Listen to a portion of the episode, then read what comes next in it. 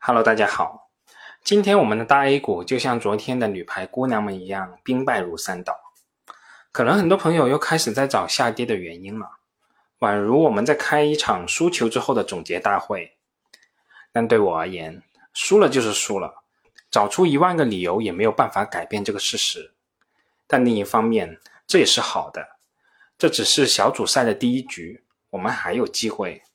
我们还活着，留在这个市场当中，这种当头棒喝能令我们变得更加清醒。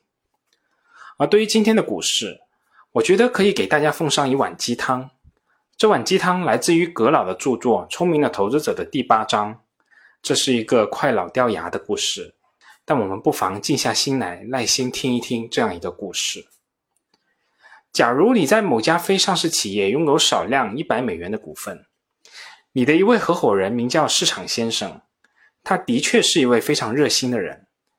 每天他都会根据自己的判断告诉你你的股权值多少钱，而且他还让你以这个价值为基础把股份全部出售给他，又或者从他那里购买更多的股份。有时候他的估价似乎与你所了解到的企业发展状况和前景相吻合，但另一方面，在很多的情况下。市场先生的热情或者担心有些过度了，这样他所估出的价值在你看来似乎是有些愚蠢。如果你是一个谨慎的投资者，或者是一个理智的商人，你会根据市场先生每天提供的信息决定你在企业所拥有的一千美元股权的价值吗？只有当你同意他的看法的时候，或者想和他进行交易的时候，你才会这么去做。当他给出的价格高的离谱的时候，你才会乐意卖给他。同样，当他给出价格很低的时候，你才乐意从他手里购买。但是在其余的时间里，你最好根据企业整个业务经营和财务报告来思考所持有企业股权的价值。当我们现实中的投资者拥有了一家公司的上市股份的时候，他就正好处于这样一种地位：他可以利用每日的市场变化，或者干脆不去管它。这取决于他自己的判断和倾向性。从根本上讲，价格波动对真正的投资者只有一个重要的含义，也就是它使得投资者有机会在价格大幅下跌的时候做出理智的购买决策，同时有机会在价格大幅上升的时候做出理智的抛售决策。在除此之外的其他时间里，投资者最好忘记股市的存在，更多的关注自己的股息回报和企业的经营结果。葛老的故事就这么多，这个故事很短。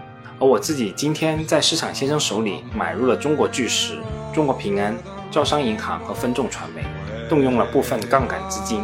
但是要说明一下，这个杠杆资金并不是券商的融资。好啦，今天的鸡汤就这么多，我们下次再见吧。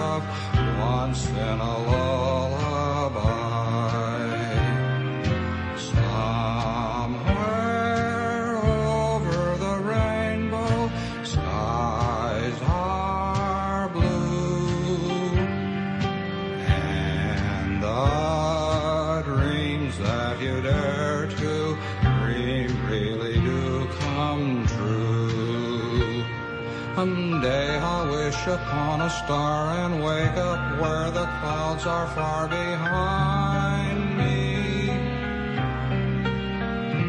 Where troubles melt like lemon drops away above the chimney tops.